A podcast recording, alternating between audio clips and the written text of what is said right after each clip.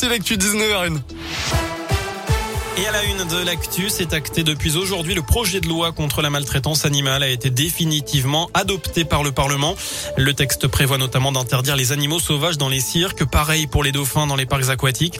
Il sera également interdit de vendre des animaux de compagnie sur Internet, sauf pour les éleveurs professionnels.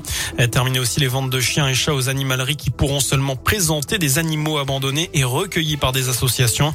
Le texte durcit aussi les sanctions pour maltraitance jusqu'à 5 ans d'emprisonnement et 75 000 euros d'amende en cas de mort de l'animal.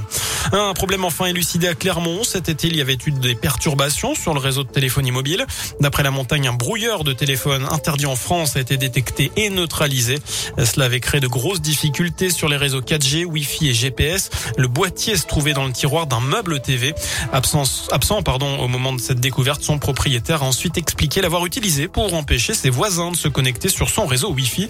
Une théorie qui laisserait les enquêteurs pensifs. Elle doit être versée à 38 millions de francs. C'est l'indemnité inflation de 100 euros a été retoquée la nuit dernière par le Sénat à majorité de droite.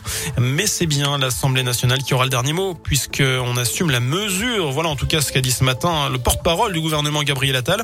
Je vous rappelle qu'elle doit être versée dès le mois prochain aux salariés, fin janvier, début février aux retraités. Des centres de vaccination vont rouvrir leurs portes pour assurer la campagne de rappel de vaccins contre le Covid. C'est ce qu'a annoncé également Gabriel Attal. Quant à la vaccination des enfants de 5 à 12 ans, une décision sera prise en début d'année prochaine.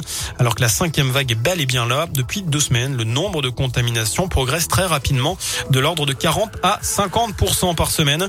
Le taux d'incidence est désormais supérieur à 100 cas pour 100 000 habitants sur l'ensemble du territoire. Enfin, en rugby, l'ailier clermontois Damien Penaud enchaîne.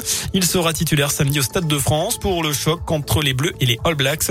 Match de clôture des tests de novembre. Voilà pour l'essentiel de l'actualité. Je n'ai plus qu'à vous souhaiter une très bonne soirée.